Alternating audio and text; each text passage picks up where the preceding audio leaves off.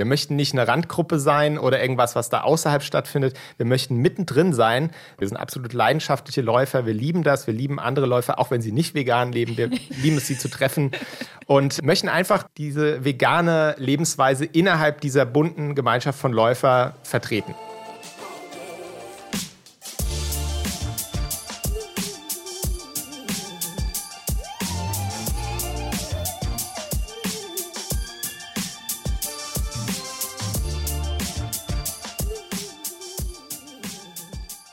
Hallo und herzlich willkommen zum Achilles Running Podcast.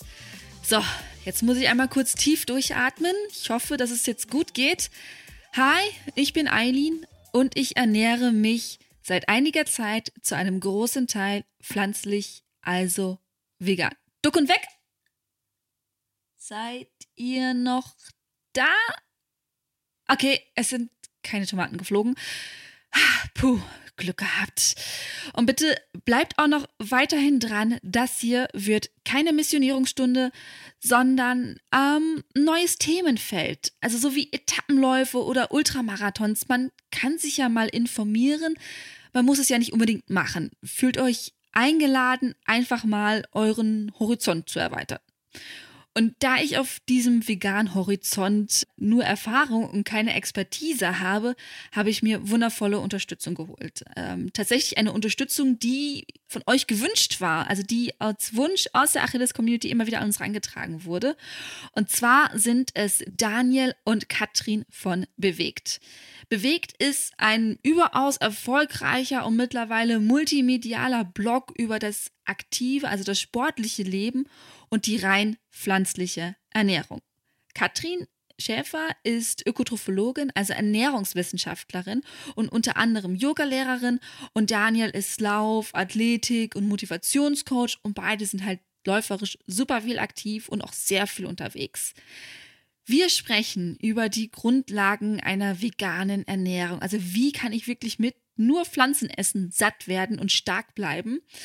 Wir sprechen auch darüber, wie aus Daniels Schnapsidee mittlerweile Katrins und Daniels Lebensunterhalt geworden ist und wir räumen mit einigen veganen Klischees auf. So, und nun viel Spaß beim Gespräch mit Katrin Schäfer und Daniel Roth von Bewegt. Hallo Daniel, hallo Katrin, äh, Premiere für mich. Ich sehe zwei Leute auf meinem Bildschirm und deswegen schöne Grüße an euch beiden erstmal. Dankeschön. Hallo, danke schön für die Einladung. Ja, toll, dass ihr euch Zeit genommen habt. Ähm, natürlich immer die erste Frage, wie geht's euch? Ähm, ja, es geht uns den Umständen entsprechend gut. Also wir können ja zum Glück weiterhin laufen, trotz Corona und so weiter.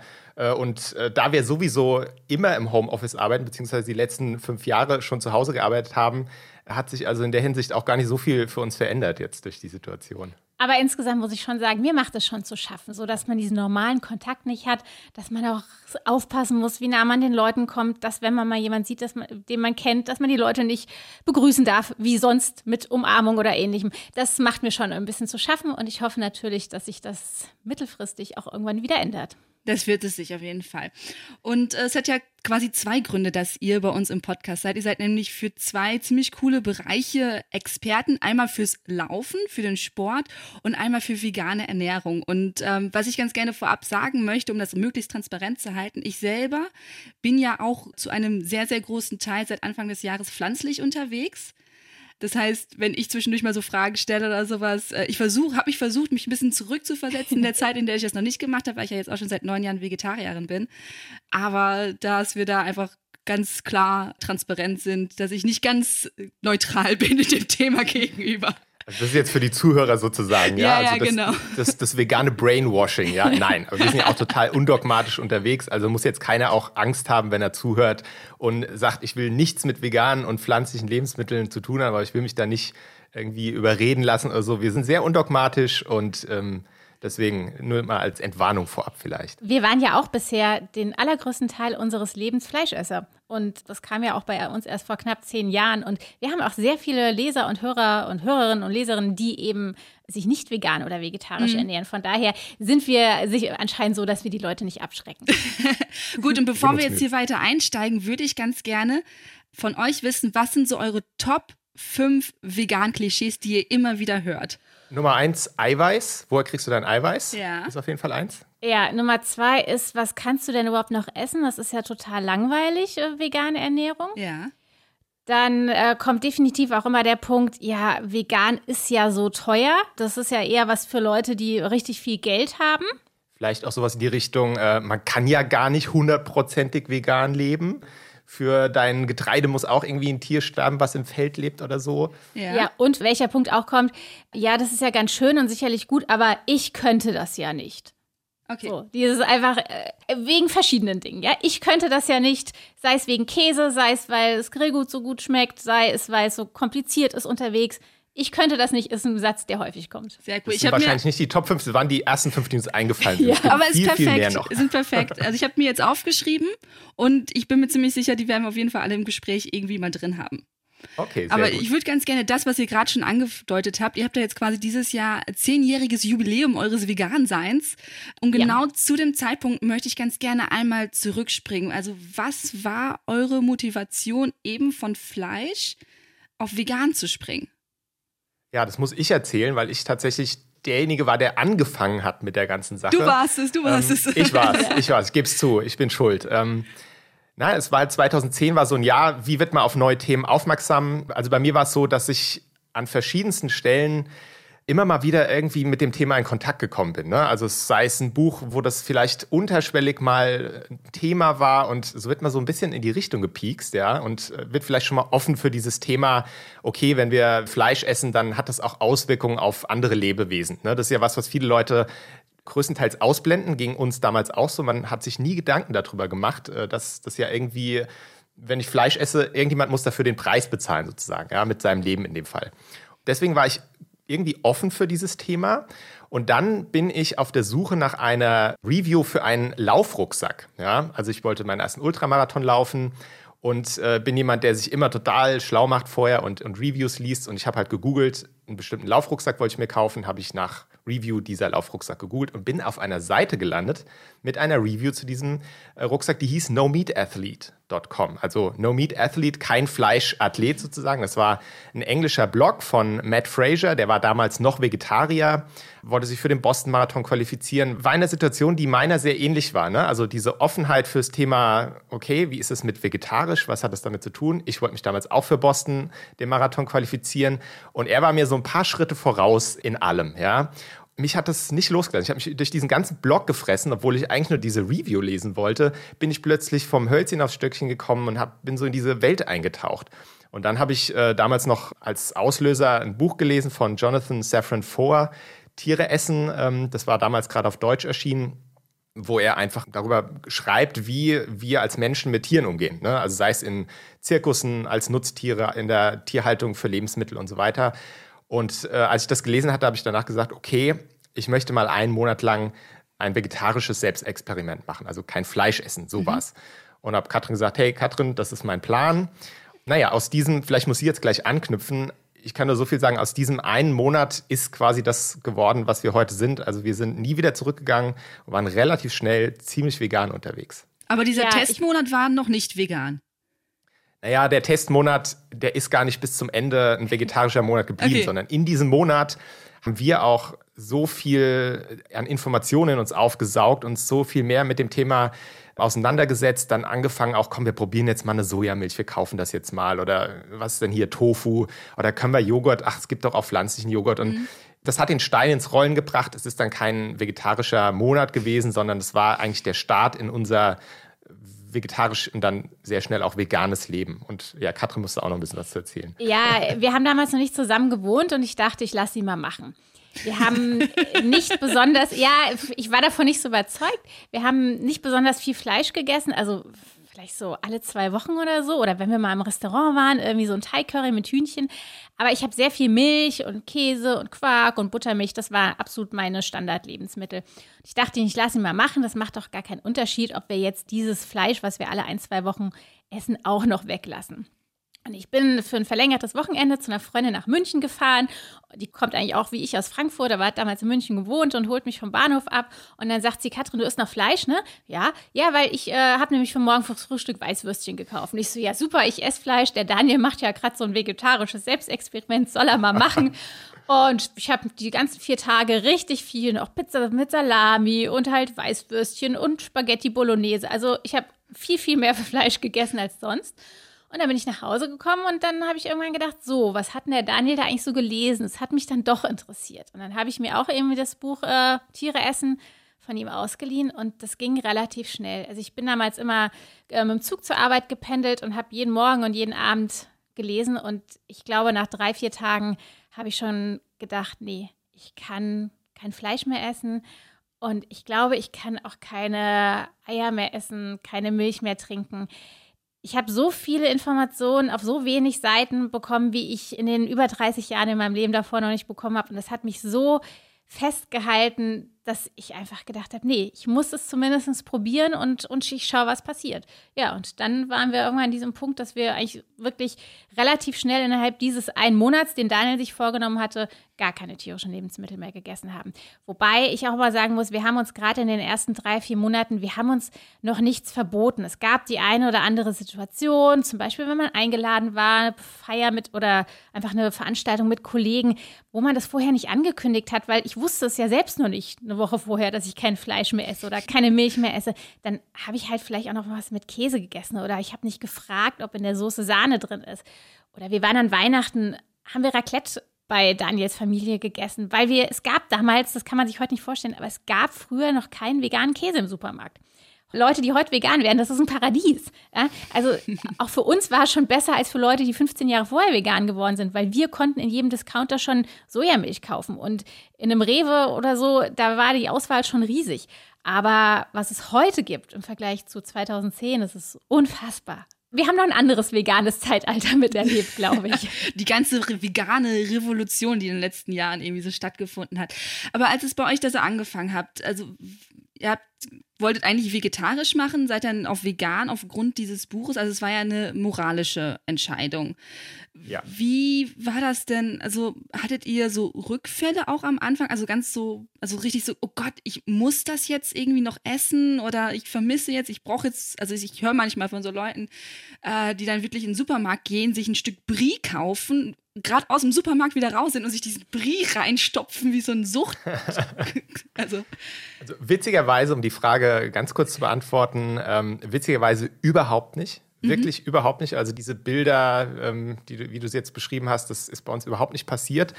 Wir beschreiben auch ganz gerne so diese Phase damals, weil viele denken bei Veganen tatsächlich erstmal an, an Verzicht, ne? also die, an die Dinge, die aus der Ernährung wegfallen. Es ist Fakt, ne? es gibt eine ganze Palette von Lebensmitteln, die man nicht mehr isst, wenn man sich pflanzlich ernährt. Und das sind viele Dinge, die sonst so ganz natürlich zur Ernährung dazugehört haben, an die man sich auch gewöhnt hat, eine Käse, Wurst und so weiter.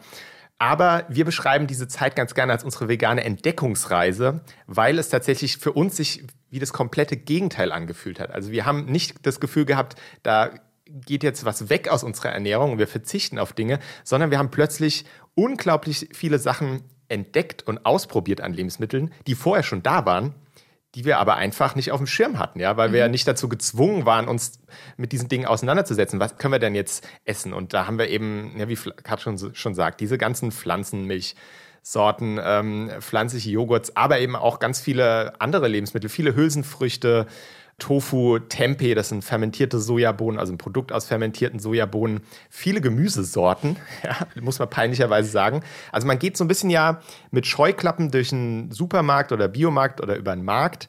Man sieht immer nur die Sachen, mit denen man, wo man weiß, was man damit kocht. Ne? Also die zu den Sachen, die man sich gerne macht, passen und man hat wie Scheuklappen auf und, und sieht einfach bestimmte Dinge nicht und wird dann, wird dann nie dazu greifen. Für uns war es zum Beispiel so Sachen wie ein Spitzkohl oder sowas. Hätten wir damals nicht gekauft, wir hätten nicht gewusst, was wir damit machen sollen. Ja? Und solche Dinge sind dann plötzlich, ne, dann hat man sie halt mal gekauft und für uns war das Gefühl gar nicht, wir verzichten auf was, es fällt was weg, sondern wir haben plötzlich abwechslungsreicher gegessen als vorher und das ist ein Fakt, das ist wirklich so.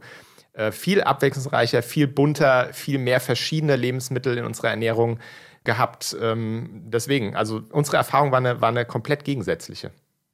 Wie hat denn euer Umfeld reagiert? Ich meine, Kathrin, du hast gerade gesagt, du warst bei einer Freundin, die dich sehr fleischlich beköstigt hat. Wie hat denn plötzlich reagiert, wenn ihr dann doch irgendwann, also irgendwann habt ihr, seid ja mit der es gibt da so einen Spruch. Ihr habt es irgendwann äh, mit der Katze aus dem Sack mit der Tür in die äh, genau, ins Haus. Genau, Haus irgendwann, irgendwann habt ihr es offenbart. So, hey Leute, wir möchten das gerne nicht. Wie war denn die Reaktion? Ich meine, vor zehn Jahren war es ja noch mal ein bisschen anders. Also ich fange vielleicht mal bei der Familie an. Bei mir ist es sowieso ja. so, dass ich auch mit sehr wenig Fleisch aufgewachsen bin. Mhm. Es gab bei uns auch zu Hause mal selten Fleisch. Ich habe auch schon durchaus als Kind sowas wie Tofu gegessen ähm, und auch ähm, ja, so, wie, wie nennt man das, so veganes Hack, ja, also diese Sojaschnetzel und sowas, sowas kenne ich durchaus von zu Hause noch, aber wir haben immer auch eben Milchprodukte gegessen und ich war irgendwann so ganz zu Beginn mit äh, dieser Umstellung mit meiner Mutter essen und wir waren bei einem Asiaten und ich habe dann gesagt, du, ich bestelle ja heute kein Hühnchenfleisch, ich bestelle mir was mit Tofu, weil ich esse kein Fleisch mehr und wahrscheinlich auch keine Milchprodukte. Und dann hat meine Mutter gedacht, ja, das ist jetzt so eine Phase, ähm, das wird sich wieder ändern. Und äh, sie waren da aber auch überhaupt nicht ablehnend. Ähm, ich bin ja auch äh, Diplom-Ökotrophologin, das mhm. heißt, meine Eltern wissen schon, dass ich mir da jetzt selbst keinen Schaden zufügen wollte, zumindest nicht wissentlich.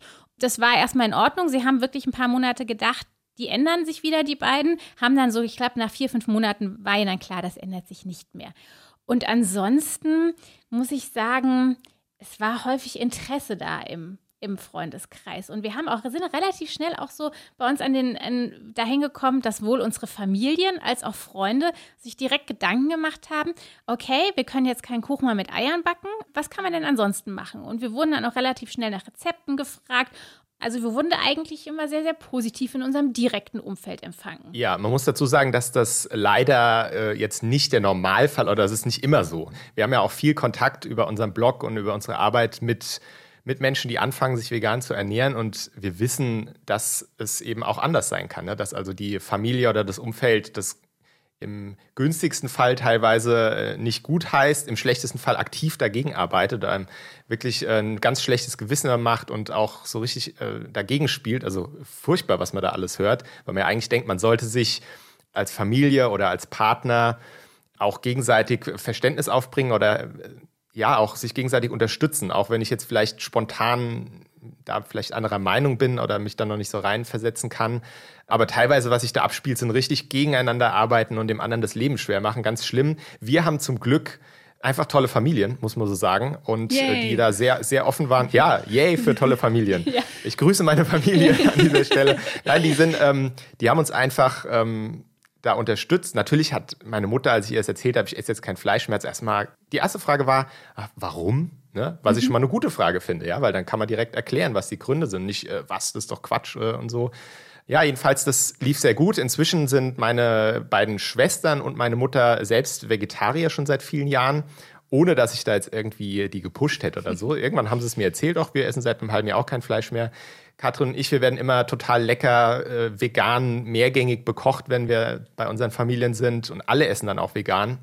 Und selbst in meiner Familie, also ich habe eine relativ große Familie, dadurch, dass meine Mutter viele Geschwister hat, wo es dann auch ab und zu mal große Partys und Familienfeiern gibt. Und auch da wird eigentlich immer seit Jahren schon an uns auch gedacht. Und äh, die Leute bringen vegane Salate mit ähm, und bereiten das vor. Also das ist ein positives Beispiel jetzt. Und auch auf der Arbeit war es bei mir genauso wie bei, wie Katrin es erzählt hat, dass ähm, meine Arbeitskollegen interessiert waren, aber jetzt nicht irgendwie sich lustig gemacht hätten oder so. Und das wissen wir, das gibt es auch. Also, dass Leute wirklich gemobbt werden, wenn sie sagen, sie ernähren sich vegan. Ich weiß nicht, ob es an den Menschen liegt, ob es an der Art und Weise, wie man das äh, vertritt oder vermittelt liegt. Will da jetzt auch niemandem Vorwurf machen. Es ist schwierig zu sagen. Bei uns war es immer sehr positiv und auch im sportlichen Umfeld übrigens, was ich auch ganz interessant finde. Also unsere Erfahrung ist, dass gerade Sportler, gerade Läufer ja immer auch interessiert sind an dieser gesundheitlichen Seite, mhm. nenne ich es jetzt einfach mal. Ne? So an diesem, oh, wie kann ich irgendwie noch fitter werden, wie kann ich meine Regeneration verbessern und so. Und das heißt, die sind auch, im, was Ernährung betrifft, eigentlich sehr interessiert immer gewesen, wenn wir erzählt haben, wie wir uns ernähren. Wenn die auch sehen, wir sind jetzt auch keine schlechten Läufer, wir sind jetzt keine nee. Spitzenläufer, aber jetzt auch keine schlechten Läufer, ambitionierte Hobbysportler.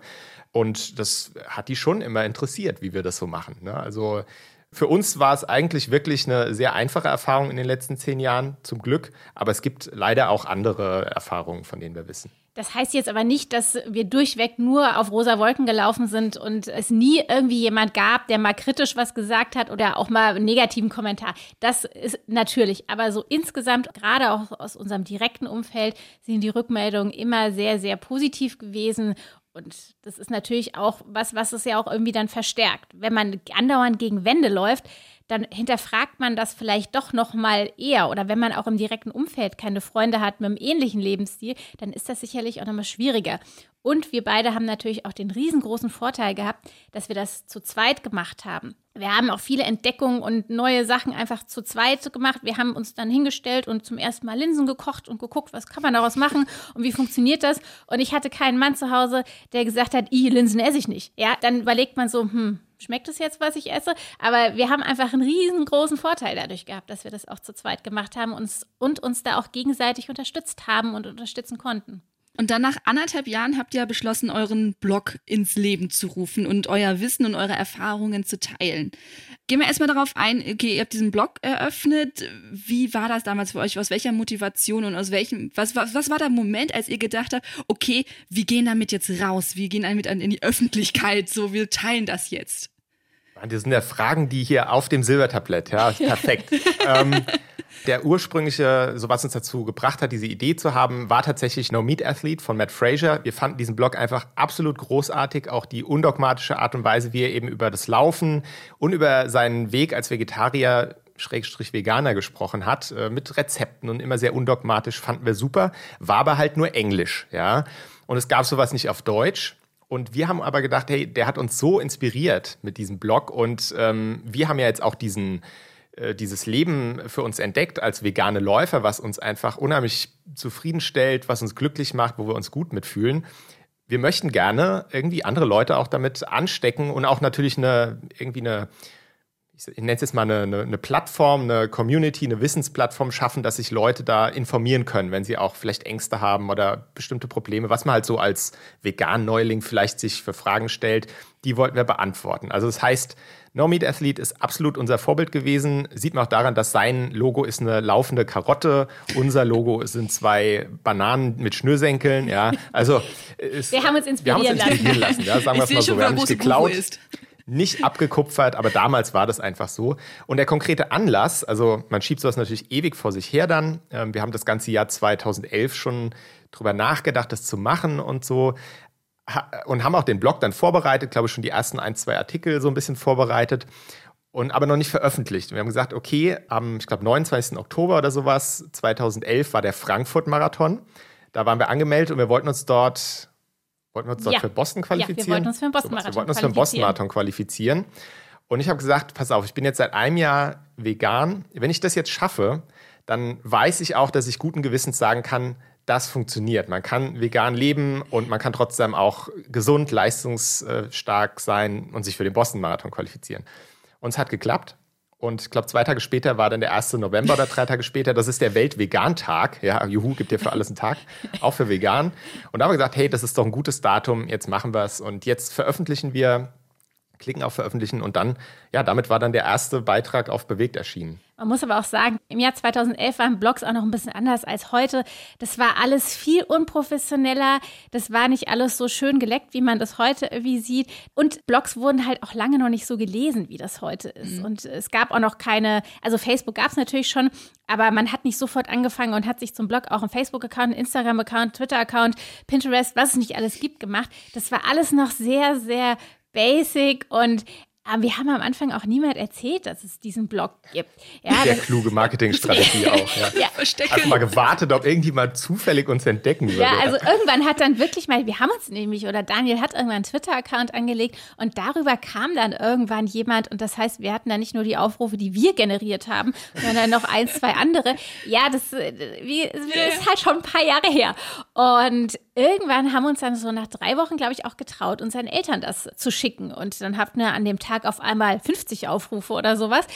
Ja, es, es war, war, war halt so ein ganz, ganz sanfter Anfang. Ähm, und so hat sich das irgendwann entwickelt. Wir sagen auch heute, wir waren so ein bisschen zur richtigen Zeit am richtigen Ort mit dem richtigen Thema, wie Daniel schon gesagt hat. Es gab noch keine Seite im deutschsprachigen Raum, die sich so damit auseinandergesetzt hat. Und wir haben auch ja, zur richtigen Zeit wahrscheinlich angefangen und auch so ein bisschen Nerv getroffen, weil durch dieses Buch Tiere essen damals auch so schon das Thema mehr in den Medien war und auch das äh, Buch Anständig Essen von Karin Duwe ist, glaube ich, so in der Zeit erschienen.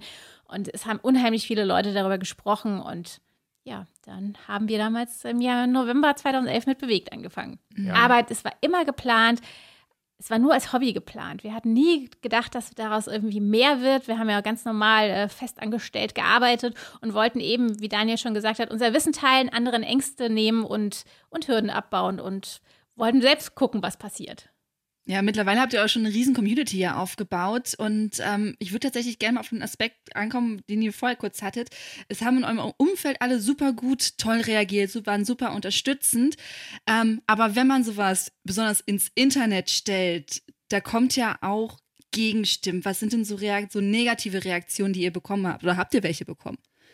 Ähm, also das ist grundsätzlich etwas, was uns äh, oder was Menschen ja immer davon abhält, gerade auch Meinungen, die jetzt vom Mainstream abweichen, öffentlich zu vertreten.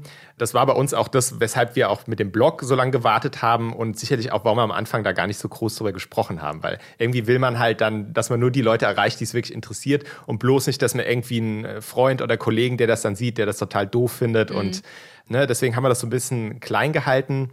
Blöderweise natürlich, aber so sind wir Menschen halt gestrickt. Man will halt immer Zustimmung haben und kein Gegenwind. Wir müssen allerdings auch dazu sagen, dass tatsächlich, natürlich kommen ab und zu mal so negative Kommentare auf dem Blog oder auch auf den Social Media oder so.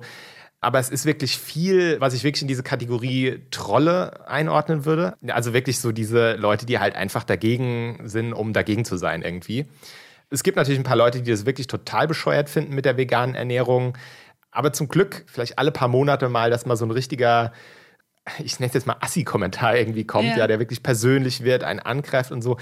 Und ich muss auch ganz ehrlich sagen, wir haben es inzwischen uns zur Gewohnheit gemacht, wenn einer von uns so einen Kommentar sieht, also manchmal sind es wirklich ganz lange Pamphlete, die dann wirklich, also aggressiv, also nicht ja. sachlich, sondern angreifend, emotional, was wir für Idioten wären, wie wir so eine gefährliche Botschaft teilen können. Wir haben uns, uns zur Gewohnheit gemacht, dass der, der den Kommentar sieht, ihn ungelesen in den Spam verschiebt. Das ist einfach unser Hausrecht und wir haben einfach keine Lust, uns emotional und auch von der Zeit her mit solchen Sachen auseinanderzusetzen, weil man weiß ja im Internet diskutieren. Ja, also vergiss es. Ne? Also das kommt eh nichts raus, die Leute können wir eh nicht überzeugen und es raubt einem nur Zeit. Meistens am Anfang was noch gemacht, dass wir geantwortet haben, hat man dann nie wieder was von denen gehört und so und man hat irgendwie lange sich Zeit genommen, die Argumente irgendwie aufzugreifen und inzwischen haben wir, um unsere eigene seelische Gesundheit da zu schützen, nenne ich es jetzt einfach mal, haben uns dazu entschlossen, dass wir auf sowas einfach nicht mehr reagieren. Ja. Konstruktive Kritik, sachliche Kritik natürlich, ja. Dass es auch Dinge gibt, über die man streiten kann, was die vegane Ernährung betrifft, ist völlig klar.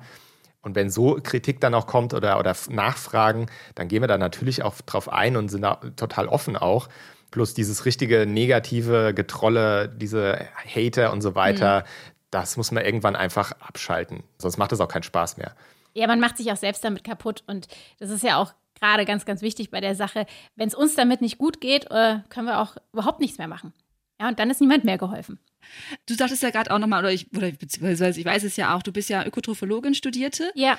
Ist nicht manchmal kannst mich gerne korrigieren, dass manchmal besonders du dann gesagt wirst, so, hey, du bist Ernährungswissenschaftlerin, musst du es nicht besser wissen, dass wir Fleisch brauchen, dass wir äh, Milchprodukte brauchen.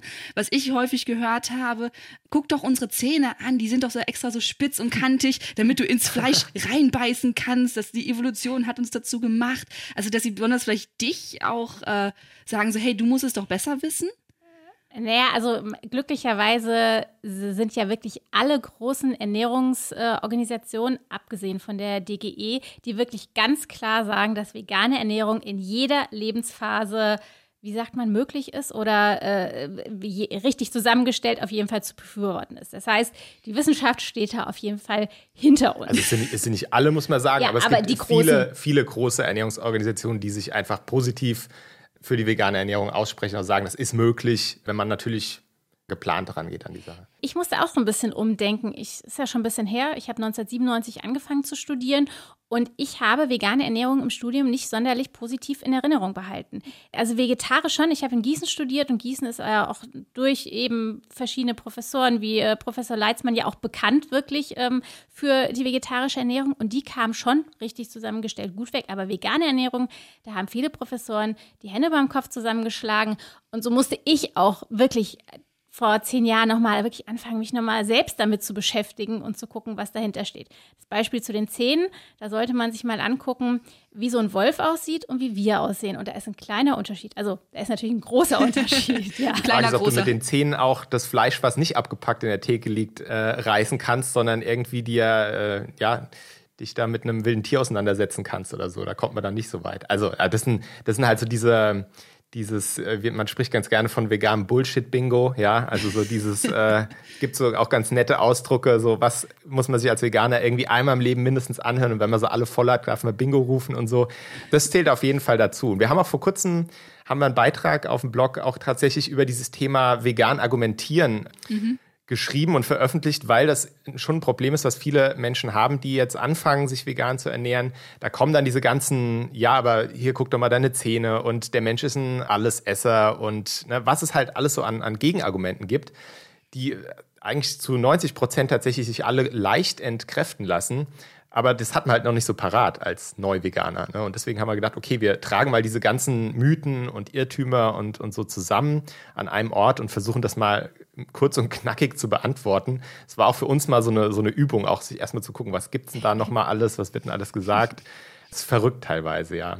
Ja, weil also also Thema, ja Thema Soja, das wäre vorhin eigentlich, das wäre ein großer Mythos, den wir vergessen haben. Stimmt. Was immer wieder kommt und man fragt sich, ey, Leute, das ist dieses Thema Soja. So nach dem Motto Soja, das macht doch den Regenwald kaputt. Ne? Aber was halt keiner weiß, ist, dass das größte Teil des Sojas, das essen nicht Menschen und schon gar nicht Veganer, sondern das, das landet einfach im Tierfutter. Ne? Das heißt also, wenn ich Tiere esse, Fleisch esse, bin ich ein viel größerer Sojaverbraucher als jetzt ein Veganer, der sich vielleicht mal ein Stück Tofu brät oder so oder eine Sojamilch trinkt. Aber das sind so Dinge, die halt sehr hartnäckig sich äh, halten, die auch immer wieder wiederholt werden von bestimmten Personen und sehr schwer aus der Welt zu schaffen sind.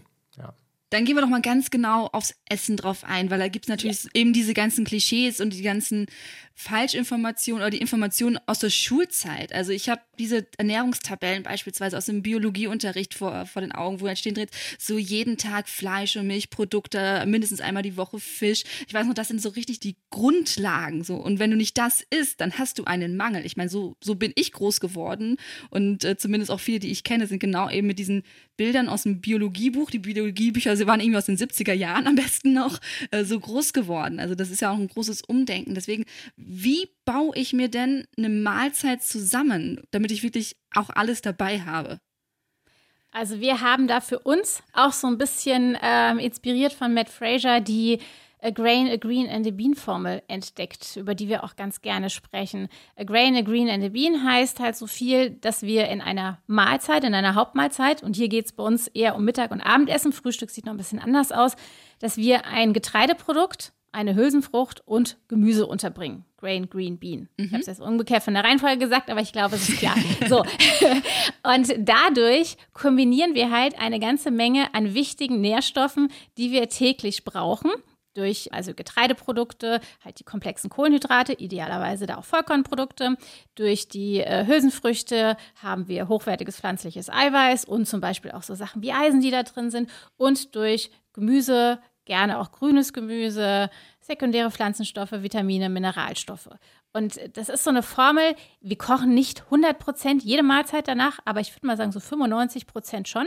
Und wenn man sich daran orientiert, kann man sicherstellen, dass man eine möglichst große Bandbreite an Nährstoffen bekommt. Und der tolle Vorteil von dieser Formel ist, dass sie so unglaublich abwechslungsreich ist. Wenn wir jetzt nur mal bei den Getreideprodukten bleiben, es gibt Nudeln, es gibt Reis, es gibt Quinoa, Amaranth, Hirse und was es nicht alles noch gibt. Mhm. Bei den Hülsenfrüchten, es gibt rote Linsen, es gibt gelbe Linsen, Kichererbsen, Kidneybohnen. Also ich mache jetzt nicht weiter, aber äh, du weißt, was ich meine. Gemüse sowieso, wenn man sich vorstellt, was es alles gibt, ja, selbst wenn man immer nur auf die saisonalen und regionalen Gemüsesorten achtet und dazu greift, ist die Auswahl riesig groß. Und dann hat man so viel Kombinationsmöglichkeiten, dass es auch nie langweilig wird. Und wenn man das Ganze dann irgendwie noch so mit bisschen Nüssen und Kernen und vielleicht einem anderen Dressing kombiniert oder einer Soße, dann ähm, kann man bis an sein Lebensende jeden Tag etwas anderes essen. Also nur so mal, so schon mal zum Thema vegane Ernährung einseitig und langweilig. Ja, damit genau, haben wir genau, das Vorurteil, glaube ich, auch entkräftet. Schon, äh, nämlich auf die Liste. Ich habe ja vorhin mitgeschrieben.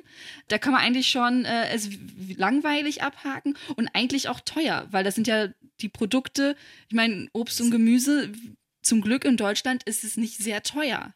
Also selbst sehr wenn man zu Hinweis, Demeter ja. oder Bio greift, was, was ich ja auch ja. viel mache und das geht halt auch. Ja, das ist ein sehr guter Hinweis, weil ähm, das ist tatsächlich was, was auch, denke ich, durch die Medien, auch durch diesen veganen Hype in den letzten Jahren sind natürlich auch diese Superfoods äh, viel auf den Schirm gekommen und das ist so ein bisschen zum Synonym für vegan geworden, dass ich da irgendwelche Goji-Bären und Chiasamen und ich weiß nicht was haben muss und das kostet halt alles viel Geld äh, und wird irgendwie um die halbe Welt geflogen und so weiter.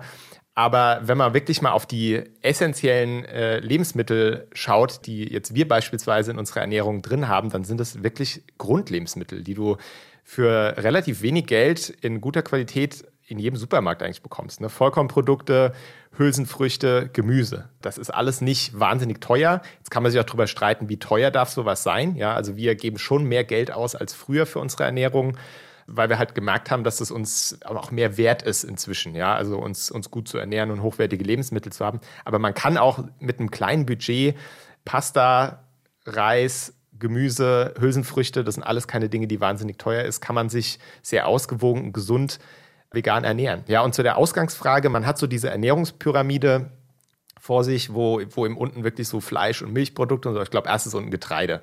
Ja. Und dann oben drüber und Gemüse. Getreide auch, und Gemüse. Das hat sich immer mal geändert. Es kommt ein bisschen drauf an, von wem man die jetzt ja. anschaut. An, ja. an, auf der zweiten Stufe, glaube ich, kommen dann so Fleischprodukte, Eier und so. Ich weiß es nicht genau. Aber ist eben ein zentraler Bestandteil dieser klassischen Ernährungspyramide. Aber man muss ja eigentlich sich nur die Frage stellen, welche Nährstoffe sind in diesen tierischen Lebensmitteln drin, die nicht in pflanzlichen Lebensmitteln drin sein können. Ja, und so Eiweiß, nee, es gibt unheimlich viele tolle pflanzliche Eiweißquellen. Das gleiche gilt für Eisen, also alles. Es gibt ganz wenige Ausnahmen, wo ich als Veganer wirklich sagen muss, da muss ich ein Auge drauf haben. Aber auch da ist es kein Problem, das äh, auf andere Weise zu bekommen. Ne? Also es wäre nur dann ein Problem, wenn in Fleisch irgend so ein magischer, geheimer Nährstoff drin wäre, der absolut nicht in der pflanzlichen Welt vorkommt und da alles irgendwie ein Kreislauf ist. Die Tiere, die fressen ja auch, die meisten Tiere, die wir essen, sind wiederum Pflanzenfresser, ja. Von daher, die müssen ja auch den Kram irgendwo herbekommen. Also es ist wirklich, wenn man sich mal näher mit beschäftigt, ist es wesentlich unkomplizierter, als man sich das vorstellt mit der veganen Ernährung. Mhm, dann lass uns gerne auf die Punkte eben eingehen. Wir hatten vorhin schon Eiweiß und dann ist es ja immer noch Vitamin B 12. 12, genau, ich verwechsel das mal mit ja. B6. Mhm. Vitamin B12. Lass uns das nochmal gerne näher drauf eingehen, mhm. weil ich habe beispielsweise, ich habe aus einem anderen Experiment äh, die letzten vier Wochen meine Ernährung mal komplett getrackt, also richtig so die, die Makronährstoffe und habe gemerkt, dass ich immer zu wenig Eiweiß zu mir nehme. Also mhm. zumindest laut dieser App, die ich da hatte, aber das mhm. ist ein ganz anderes Thema. Und habe da wirklich mit angefangen, mit Eiweißpulver zu arbeiten. Und frage mich so ein bisschen, wie kann ich das machen ohne dieses Eiweißpulver und ohne, das ist nämlich die andere Sache, die ganze Zeit Hülsenfrüchte zu essen, weil ich jetzt seit gefühlt vier Monaten ständig Hülsenfrüchte esse mhm. und äh, immer so ein bisschen aussehe, als wäre ich im fünften Monat schwanger, weil mein Bauch so okay, leicht aufgebläht okay. ist. Ähm, also, das, ich kenne jetzt natürlich, ich weiß ja natürlich genau nicht, ja. äh, was du gegessen hast, aber was auf jeden Fall auch eine wichtige Eiweißquelle ist, sind Vollkorngetreideprodukte. Das wird oft okay. so ein bisschen unterschätzt, weil man ähm, Eiweiß in der Regel häufig nur mit Hülsenfrüchten, also pflanzliche mhm. Eiweißquellen mit Hülsenfrüchten in Verbindung bringen. Aber Vollkorngetreideprodukte, also wenn man eben Vollkornbrot isst oder Vollkornnudeln, Vollkornreis, da ist auch relativ viel Eiweiß drin. Man wundert sich, wie viel es wirklich ist. Also ich glaube, in 100 Gramm Nudeln, Vollkornnudeln sind so 14, 15 Gramm Eiweiß drin. Oh was ja schon mal eine ganze Menge ist. Also ein Läufer kommt ja nicht mit 100 Gramm Nudeln pro Mahlzeit aus in der Regel. ja, also da hat man schon mal einen ganz schönen Anteil. Und zum Thema Hülsenfrüchte, Verdaulichkeit, also ich würde auf gar keinen Fall die Hülsenfrüchte weglassen, weil Hülsenfrüchte sind eine tolle Eiweißquelle und gerade in Kombination mit Getreide einfach auch äh, eine gute Kombination. Da würde ich auf jeden Fall an deiner Stelle dranbleiben oder alle anderen, die jetzt zuhören und sagen, ich habe da auch so ein bisschen Probleme, das ist ja wirklich auch eine Tatsache. Und lieber kleinere, vielleicht ein bisschen kleinere Mengen an Hülsenfrüchte essen und gucken, wie sich das dann einfach verträgt und ob sich das einpendelt und dann immer so ein bisschen die Menge erhöhen. Das ist wirklich so, dass sich unser Magen-Darm-Trakt da auch so ein bisschen dran gewöhnen muss an etwas, was man davor vielleicht auch viele Jahre selten gegessen hat. Zwei Sachen, die mir noch zu dem Thema einfallen. Zum einen ähm, spricht grundsätzlich nichts gegen Eiweißpulver, pflanzliches, ja. Also warum nicht? Ja, also es ist, äh, ich habe mal jemanden äh, sagen gehört, äh, ja, Mehl ist auch Kohlenhydratpulver, so ja. Es ist ja nichts anderes. Es ist im Prinzip der isolierte, der isolierte Nährstoff, ja. Ähm, also das als, als, als Unterstützung, wenn man merkt irgendwie, es fällt mir schwer, weil ich Hülsenfrüchte vielleicht da doch ein bisschen Probleme habe, ab und zu mal einen Eiweißshake zu trinken, äh, bei einer ansonsten ausgewogenen Ernährung, äh, sportlicher Lebensweise, sehe ich überhaupt kein Problem mit oder wir beide auch kein Problem mit. Und dann ist natürlich auch immer die Frage, was du für eine Tracking-App verwendest, was legt die zugrunde, weil das ist ein riesiger, das ist ein Minenfeld, dieses Thema, wie viel Eiweiß brauche ich eigentlich? Ja. Da findest du alles von irgendwie 0,9 Gramm pro Kilogramm bis äh, 2,2 mindestens oder irgend sowas. Also je nachdem, ob du mit einem Paleo-Kraftsportler oder einem, ich weiß nicht, was redest. Ja, also gibt es unheimliche Bandbreite. Es kann natürlich sein, wenn die App jetzt so eingestellt ist, dass sie sagt, du brauchst zwei Gramm Eiweiß pro Kilogramm Körpergewicht, was aus unserer Sicht nicht nötig ist, ja. Dann kann es natürlich sein, dass du das Gefühl hast, dann, wenn du das trackst, oh, ich komme ja nur auf 50 Prozent oder so. Dabei mhm. bist du eigentlich fast an deinem Optimum. Also man müsste sich im Prinzip auch mal, man müsste sich genau ausrechnen und sehen, was ist da die Grundlage von dieser Berechnung, um da ein genaues Bild zu bekommen. Und dann sollte eigentlich, wenn man vollwertige Lebensmittel isst, viele Vollkornprodukte, möglichst oft Hülsenfrüchte, aber man muss es auch nicht übertreiben und vielleicht ab und zu mit einem Eiweißshake dann nachhilft mit einem hochwertigen, sollte man eigentlich keine Probleme mit Eiweiß bekommen. Okay, also Klischee, äh, äh, Haken hinter. Dann also ich sag mal, man kann es auch immer anekdotisch berichten. Wir sind jetzt seit ja. zehn Jahren vegan unterwegs. Wir leben immer noch und haben keinen Eiweißmangel. Und es gibt ja auch einen vegane Kraftsportler. Patrick Babumian fällt einem so spontan immer ein. Der war mal Deutschlands stärkster Mann. Der macht so Strongman-Sachen, zieht LKWs hinter sich her und trägt so 500 Kilo Gewichte durch die Gegend. Äh, sieht also aus wie ein Gorilla. So bezeichnet er sich auch selbst. Und der ist seit vielen Jahren ausschließlich vegan unterwegs. Okay, er isst, glaube ich, auch ein Kilo Erdnüsse am Tag oder so, aber er kriegt irgendwie sein Eiweiß, ja. aber das muss ich ja wirklich sagen. Also ich habe ja auch, ähnlich wie ihr, so eine Entdeckungsreise die letzten Monate durchgemacht und habe so Nussmusse für mich entdeckt. Oh ja, sehr lecker furchtbar. Also ich, ich, könnte, ich könnte rein in der theoretisch könnte ich mich wirklich hinsetzen und ein so ein Glas Erdnussmus ja, einfach absolut. löffeln. Ja, nicht? Du hast hoffentlich schon mehr als nur Erdnussmus probiert, oder? Äh, also unser absoluter Mandelmus und Haselnussmus sind echt unsere absoluten Favoriten. Ja. Das kommt bei uns jeden Morgen aufs Porridge. Auch das, ja, auch Nüsse enthalten ja Eiweiß, ist auch nochmal so ein kleines Extra. Von daher, es kommt nicht auf dieses eine Lebensmittel an oder die eine Eiweißquelle, sondern am besten so über den Tag verteilt. Man kann immer hier noch mal ein paar Mandeln drauf essen oder so als Snack irgendwie ein paar Mandeln. Auch da kriegt man noch mal ein paar Gramm Eiweiß es ist auf jeden Fall ähm, da nicht verkehrt, so in viele Richtungen zu denken und sich nicht mhm. nur auf die Hülsenfrüchte zu beschränken. Oder? Nussmuse auch sehr gut für Leute, die Probleme haben mit Untergewicht eher. Also es gibt ja auch viele Leute, die jetzt vegan werden und dann plötzlich sagen, boah, ich kann gar nicht mein Gewicht halten, weil pflanzliche Lebensmittel eben eine geringere Energiedichte haben, im Durchschnitt. Ne? Das geht nicht für alles, ein Durchschnitt und dann vielleicht die Leute weniger Kalorien zu sich nehmen. Also Nussmuse sind da auch eine super Sache, weil die halt sehr hohe Energiedichte haben. Man kann sie in Smoothies reinmachen, um da mehr Energie reinzupacken. Gerade wenn wir halt auch Läufer sind oder Sportler und sowieso einen hohen Energieverbrauch haben. Nussmuse, auf jeden Fall. Daumen hoch von uns. Riesen Nussmus-Fan hier. Nee, und ich finde halt auch, um da nochmal wieder auf das Teuer nochmal hinzuzukommen, das ist meine Erfahrung. Ich habe mir sonst ganz gerne so Müsli-Riegel gekauft, zwischendurch so für den Alltag, mhm. wenn ich unterwegs bin. Und mittlerweile laufe ich halt mit, wirklich mit Studentenfutter. Und Studentenfutter ist also im Vergleich zu so mega krass Müsli-Riegeln super günstig. Und es macht mich halt zwischendurch auch satt. Also einfach mal so rein, da ein paar Rosinen und ein paar Nüsse und ich bin unterwegs und habe den gleichen Effekt, wie wenn ich so einen teuren äh, Riegel mir dann reingepfiffen habe. Also und das ist so die Erfahrung, die ich noch gemacht habe. Dann gehen wir mal auf Vitamin B12 ein. Ja. Das heißt ja immer, kann ich mir mit normalen veganen Lebensmitteln gar nicht holen, muss ich in Tablettenform etc. einnehmen. Ja. Stimmt das, ist die erste Frage. Also ich würde auf jeden Fall jedem, der sich vegan ernährt, würde ich empfehlen, sich Gedanken über Vitamin B12 zu machen. Mhm. Das heißt nicht, wenn man jetzt mal so ein veganes Experiment macht und einen Monat sich vegan ernähren will, dass man sofort einen Vitamin B12-Mangel bekommt. Weil normalerweise haben wir bei uns in der Leber einen Speicher, der bei normal gefülltem Speicher für etwa zwei bis drei Jahre hält, selbst wenn wir gar kein Vitamin B12 zu uns nehmen würden. Zwei bis drei Jahre. Ja, ich würde es aber nicht auf zwei bis drei Jahre ankommen lassen, ja. Aber niemand muss Angst haben, der jetzt mal drei, vier Tage sich vegan ernährt, dass er einen Vitamin B12-Mangel bekommt. Aber es ist richtig, ähm, Vitamin B12 ist in pflanzlichen Lebensmitteln, zumindest wie sie heute bei uns angeboten werden, in zu geringen Mengen und auch für uns nicht verwertbar drin. Es gibt ja auch immer mal Quellen in Sauerkrautsaft und in ähm, in alkoholfreiem Bier ist ja häufig Vitamin B12 drin, aber das ist nicht sicher, dass es wirklich für uns Menschen verfügbar ist. Und Vitamin B12-Mangel hat wirklich Schäden, die einfach nicht rückgängig äh, gemacht werden können. Und deswegen sollte sich jeder Gedanken um Vitamin B12 machen. Das ist aber auch überhaupt gar kein Problem. Es ist nicht schwierig. Man kann Tabletten kaufen, die man je nach Dosierung entweder täglich oder zweimal die Woche nimmt. Es gibt Tropfen, die man sich einfach in ein Glas Wasser tropfen kann und das trinkt. Es gibt sogar Leute, die sagen, ich will nicht jeden Tag oder zweimal die Woche an etwas denken. Es gibt Leute, die spritzen sich alle drei Monate Vitamin B12.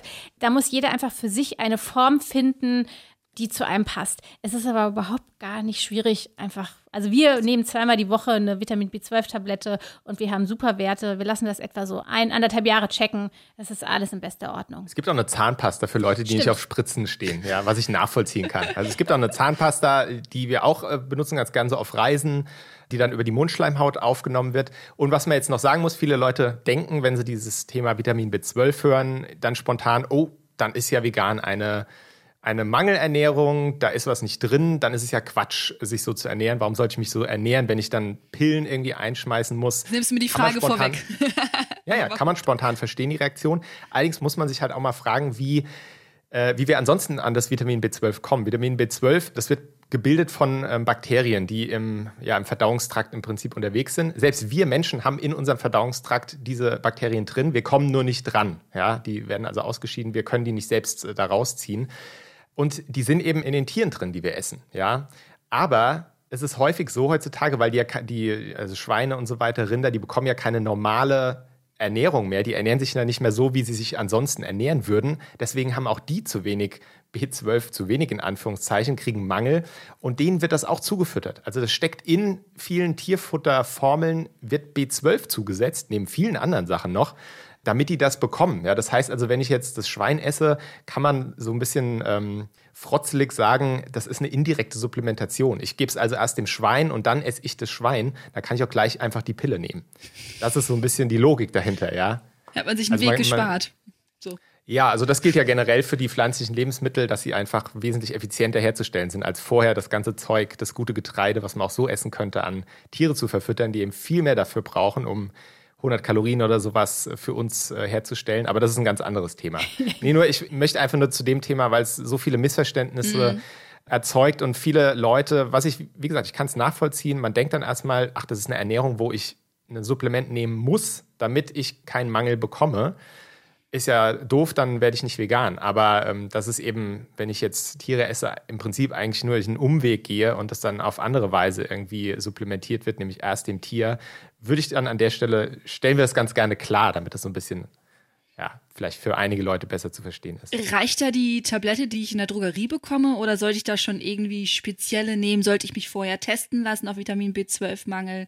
Man sollte auf keinen Fall einfach irgendeine Tablette in der Drogerie nehmen mhm. und die einschmeißen, wenn man sich dauerhaft vegan ernährt und da steht B12 drauf und das wird dann schon okay sein, weil es kommt beim Vitamin B12 schon sehr auf die Dosierung an. Also das wäre jetzt ein bisschen, wird jetzt den, den Rahmen hier sprengen, wenn wir das jetzt beschreiben, wie das aufgenommen wird. Aber es wird immer nur ein bestimmter Prozentsatz das Vitamin B12, was wir zu uns nehmen, kann der Körper da rausziehen und aufnehmen, ja, pro Aufnahme.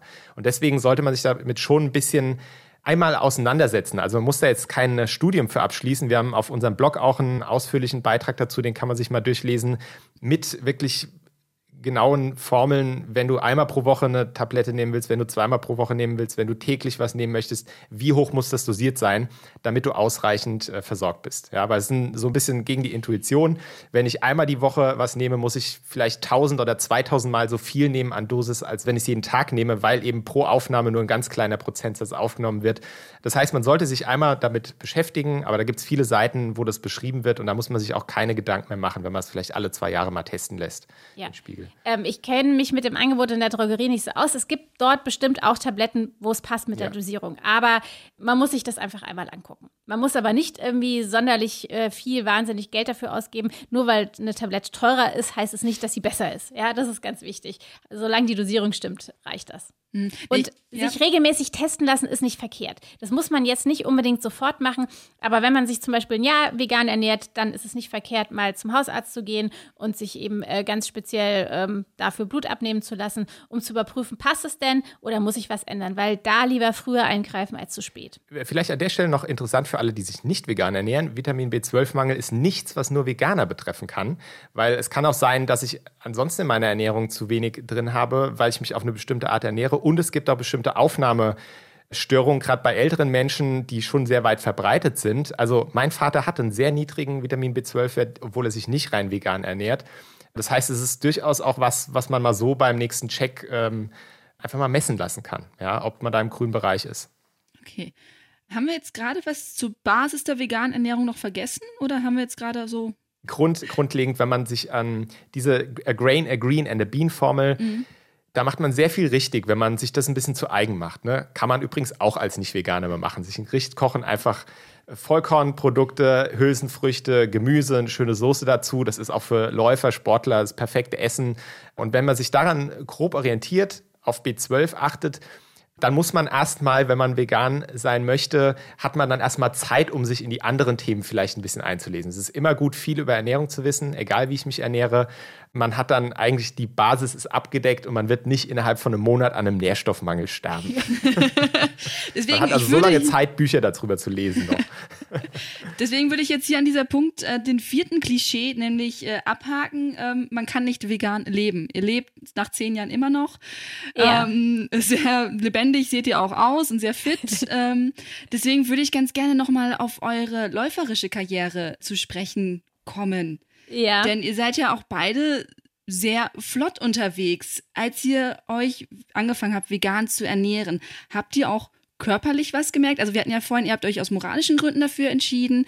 Es war jetzt nicht so, dass ihr das nicht irgendwie vertragen habt, sondern ihr habt dann irgendwann eure Ernährung umgestellt. Was habt ihr etwas körperlich gemerkt, dass sich was verändert hat bei euch?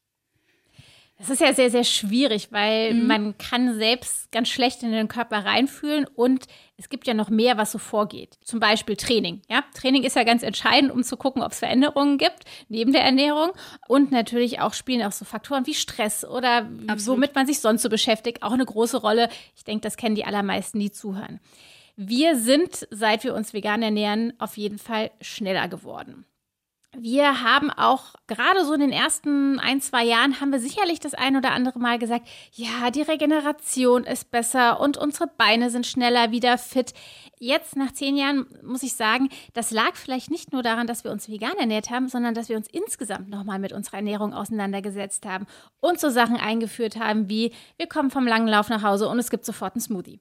Haben wir davor eher selten gemacht, aber da haben wir auf einmal drauf geachtet. Oder wir haben sicherlich für andere vielleicht überraschend, wir haben mehr Eiweiß gegessen, seit wir uns vegan ernähren, weil wir einfach darauf geachtet haben, dass wir regelmäßig Hülsenfrüchte essen. Wir haben vorher wenig Fleisch gegessen und eigentlich so gut wie nie Hülsenfrüchte.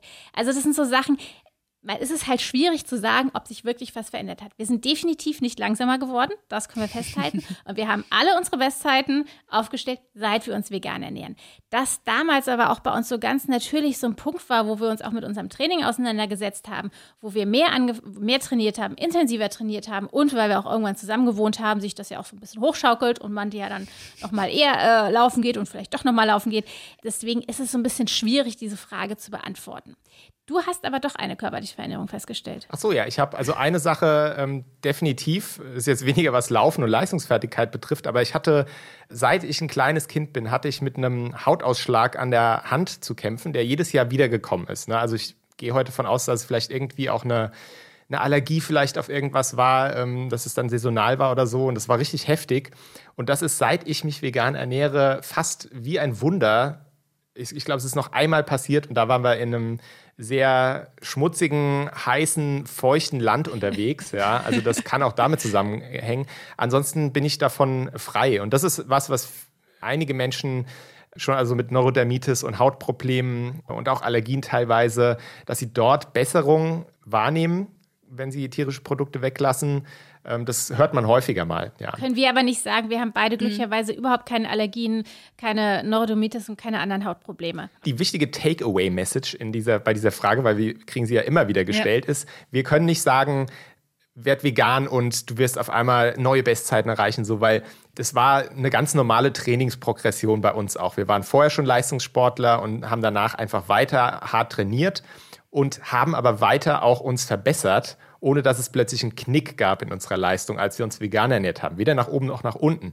Deswegen kann man auf jeden Fall festhalten, die vegane Ernährung hat uns auf jeden Fall nicht langsamer gemacht oder irgendwie ausgebremst. Ne? Also das ist vielleicht für einige auch wichtig zu wissen. Mhm. Klar, ich würde nicht vegan werden, weil ich mir davon Leistungsfortschritt verspreche. Es gibt viele andere gute Gründe dafür. Und es wird einem auch nicht im Weg stehen als Sportler. Dann sprechen wir genau über das, die Gründe. Und zwar wäre das ja jetzt unser äh, fünftes äh, Klischee. Ich könnte das nicht. Das ganze Mindset. Beziehungsweise ich könnte das nicht oder ich weiß nicht, wie ich anfangen soll. Also kann ich mich auch noch so dran erinnern, dass man einfach davor steht, okay, man will es, man liest dann Vitamin B12 und man irgendwelche Formeln, hat hier einen langen Artikel, da einen langen Artikel. Das ist so eine Wissensflut, die auf einen einbricht und steht dann da und denkt so, äh, wie, wie, wie mache ich das jetzt? Wo fange ich an? Und, und, was ist so die, die ersten Schritte? Vielleicht könnt ihr so ein bisschen, ja, jemanden Imaginäres mitnehmen, der da jetzt davor steht und sagt, okay, ich möchte es und weiß nicht wann, wie, was.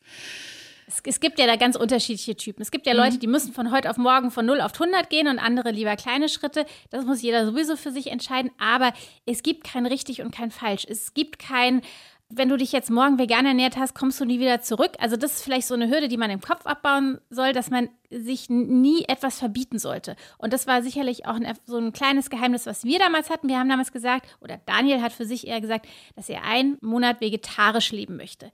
Was danach war, war offen. Und vielleicht sollte man das sich auch so ein bisschen vom Kopf her so so frei nehmen und sagen, ich probiere jetzt einfach mal was aus. Man muss ja noch nicht sagen, ich will mich jetzt vegan ernähren. Man kann ja mal sagen, ich suche mir jetzt mal ein leckeres Rezept. Dafür muss man ja nicht mal ein Kochbuch kaufen. Es gibt unzählige Sachen im Internet. Ich suche mir jetzt mal ein leckeres Rezept und probiere das aus. Und schau mal, ob es mir schmeckt. Und wenn es mir schmeckt, mache ich es nochmal und verändere vielleicht was. Oder ich suche mir was Neues. Wenn es mir nicht schmeckt, suche ich mir was anderes.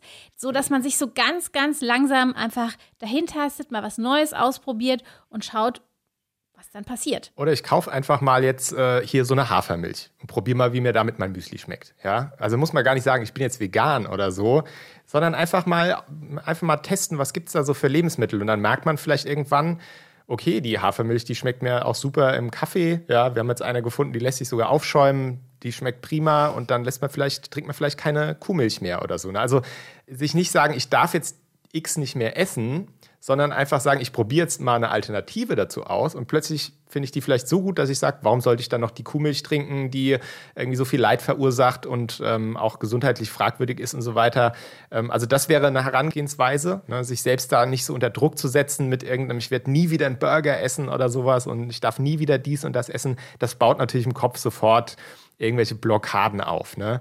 Was du noch gesagt hattest, das finde ich auch ganz wichtig, dieses Thema, dieses Gefühl, das überfordert einen. Ich muss auf so vieles achten, auf die ganzen Nährstoffe.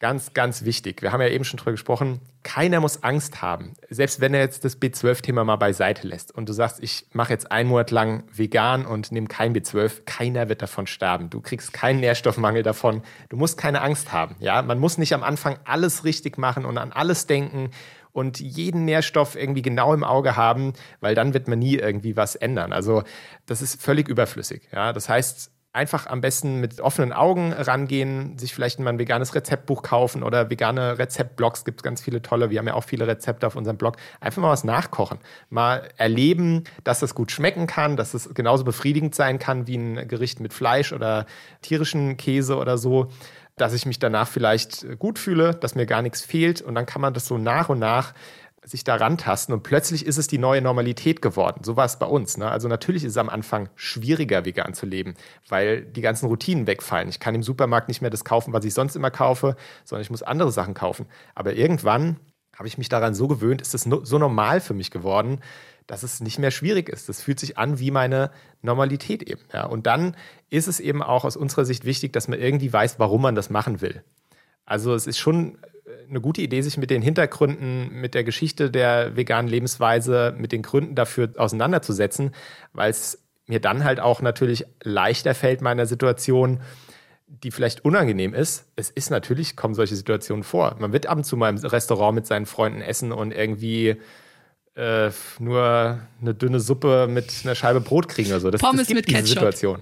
Ja, Ja. sowas. Ne? Das wird passieren. Und wenn ich in der Situation aber weiß, warum mache ich das eigentlich? Weil ich habe einen Grund dafür, weil mir irgendwie die Tiere wichtig ist, weil ich das ökologisch nicht vertreten kann oder was auch immer es ist, dann wird einem das viel leichter fallen. Ne? Also ja, deswegen ist es einfach ganz wichtig, dass du vielleicht ein Beispiel noch von mir, als wir damals angefangen haben, da gab es noch nicht so eine riesige Auswahl an Pflanzenmilch und so und ich hatte damals als Student auch noch nicht das größte Budget. Deswegen bin ich damals bei uns, glaube ich, in Netto gelaufen. Da habe ich im, so im Werbeblättchen gesehen, da gibt es jetzt irgendwie Sojamilch im Angebot gerade. Da habe ich meine erste Sojamilch meines Lebens gekauft, damals vor, vor elf Jahren inzwischen, zehn, Zehn, Jahren. zehn. Ja. Dann habe ich die in mein Müsli reingemacht, morgens, habe das gegessen und habe gemerkt, die ist nicht so besonders lecker. Ja, die schmeckt echt nicht gut. Und dann habe ich gedacht, Daniel, wenn das jetzt das Opfer ist, was du bringen musst, damit die Tiere nicht mehr für dich leiden müssen und dass äh, du einfach nicht mehr Teil dieser, dieses Systems bist, dann ist das einfach so. Ja, da war ich stolz drauf. Da habe ich gesagt, okay, ich, ich muss natürlich auch dann einfach ein Opfer bringen dafür und das war okay für mich. Und solche Situationen finde ich sind auch ganz wichtig im Leben. Es ist ja, geht ja nicht immer nur darum, das Angenehmste zu tun oder das Schönste, den Weg des geringsten Widerstands zu gehen, sondern manchmal muss man auch was tun, wo man einfach sagt, das halte ich für richtig, das sind meine Überzeugungen auch wenn es vielleicht mit Unannehmlichkeiten mal verbunden ist, ja. Und ich muss auch immer sagen, ich finde so Marathonläufer oder Triathleten, die wissen doch, was es bedeutet, auch für eine Sache mal irgendwie äh, Schmerzen in Kauf zu nehmen. Ja, für, für, für was, was einem wichtig ist. Da denke ich mir, warum fällt es denen so schwer, immer zu sagen, ich verzichte mal einen Monat auf Milch? Stellt euch doch nicht so an, Leute. Ja, ihr, ihr, könnt, ihr seid doch auch in anderen Bereichen eures Lebens leidensfähig und lasst euch nicht von eurem Ziel abbringen. Ja? Für alle, ähm, denen der Daniel die Sojamilch jetzt so madig gemacht hat, Nein. man muss sagen, es ist in den letzten Jahren, zehn Jahren viel passiert. Es gibt die unterschiedlichsten Pflanzenmilchs und auch wenn die eine Sojamilch nicht so gut schmeckt, dann gibt es von einer anderen Firma eine andere Sojamilch, die besser schmeckt. Auch wir mussten uns durchprobieren. Wir haben Fehlkäufe äh, gemacht, haben gesagt, okay, die kaufen wir nie wieder, weil die sieht auch komisch aus. Die hat so eine gräuliche Farbe, die flockt im Kaffee aus. Man muss sich da durchprobieren, aber es lohnt sich. Ja, Das und, wollte und da kommen wir sagen, wieder auf die Entdeckungsreise vom ganz am Ja. Anfang. Weil das habe ich auch gemacht. Ich habe tatsächlich auch, glaube ich, vor zehn Jahren im Ausland zum ersten Mal dachte ich so, ah ja, komm, Sojamilch. Und ich fand die so widerlich. Ich dachte so, nein, ich hatte das Gefühl, ich würde auf ein Stück Holz rumkauen oder sowas. Die war auch so ganz bräunlich. Ich dachte so, nee, nee, das mache ich nicht. Und war dann jetzt auch, äh, als ich jetzt umgestiegen bin, vor ein paar Jahren schon, äh, habe ich gesagt, ich hole nie wieder Sojamilch. Und bin dann auf Hafermilch umgestiegen. Und mittlerweile habe ich auch ab und zu Sojamilch wieder da, weil ich eben, wie ihr sagtet, es hat sich viel getan in den letzten Jahren. Dann doch mal gemerkt habe, ah, es gibt auch Sojamilch, die nicht schmeckt wie Baum. Also, das- Ja, stimmt. Es hat so, die erste hat so ein bisschen geschmeckt, wie als hätten wir so ein Stück Pappe in Wasser aufgelöst oder so, ja. Und äh, war noch grau. Also das waren so Sah die, das waren so die ne? Anfangszeiten. Ja, ja. Aber also heute ist ja das Angebot gigantisch und man muss ja nicht nur Sojamilch, es gibt Hafer, Reis, äh, Mandel, was weiß ich was. Kokosmilch, Alles Mögliche. ja, alles in Ja, ja, also Kombination, Reis, Soja und äh, Und dann gibt es noch Geschmack mit Vanille, mit Erdbeer, mit irgendwas. Also auch das ist ja was zum Rantesten. Wir haben zum Beispiel am Anfang in unseren Kaffee immer die Vanille-Sojamilch getan, weil die normale Sojamilch da drin nicht so gut geschmeckt hat.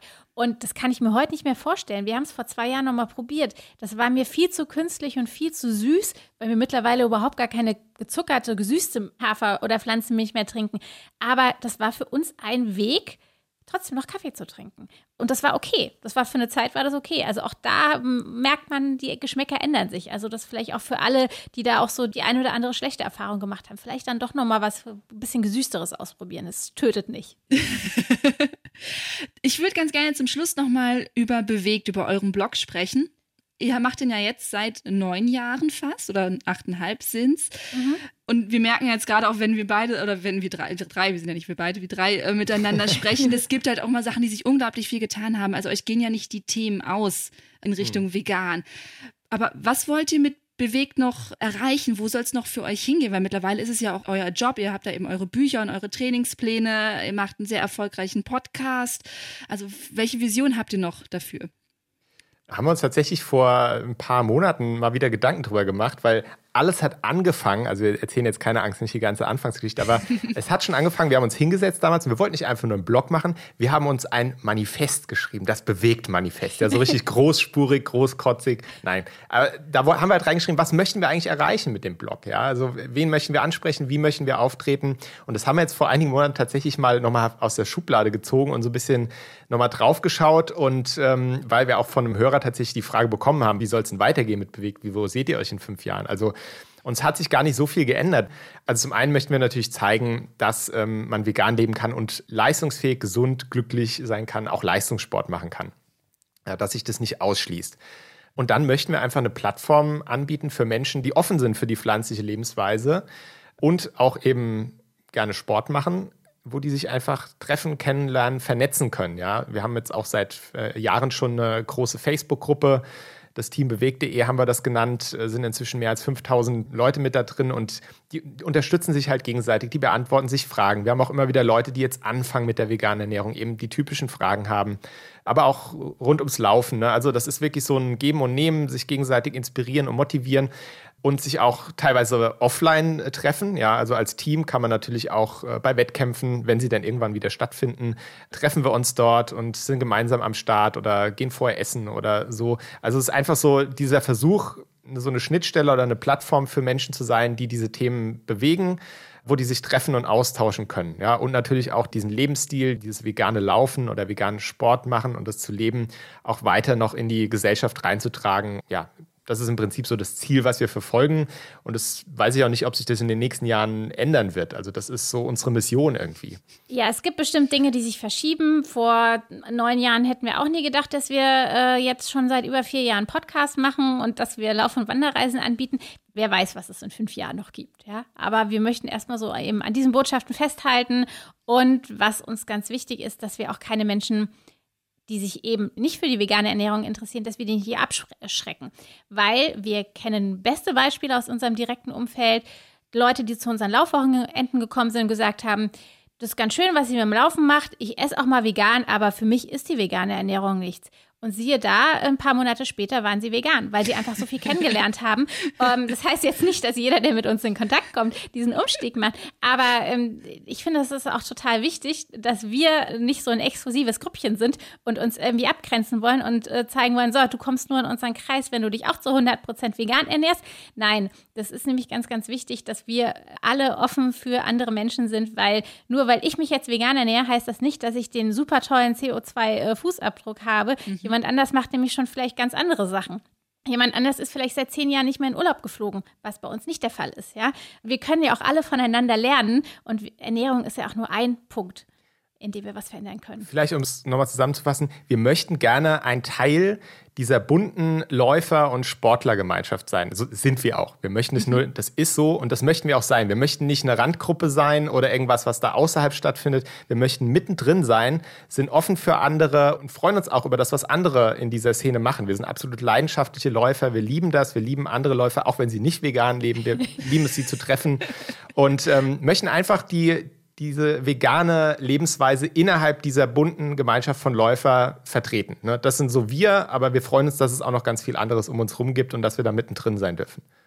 Katrin, Daniel, ich danke euch vielmals für, dass ihr uns so ein bisschen mitgenommen habt auf, äh, ja, in die letzten zehn Jahre und äh, hoffentlich auch in die nächsten zehn Jahre, was da so bei euch äh, laufen wird. Danke für die ganzen Insights und Tipps und äh, dass wir zumindest mit den ersten fünf Klischees, die wir vorhin mal aufgezählt haben, mal so ein bisschen die aufgeräumt haben und zurechtgerückt haben. Ich wünsche euch alles Gute und äh, wir sehen uns auf jeden Fall ganz zügig, sobald es wieder geht. Ja, Super. danke schön, Aline, für die Einladung. Vielen Dank, es hat riesen Spaß gemacht. Tschüss. Tschüss. Tschüss.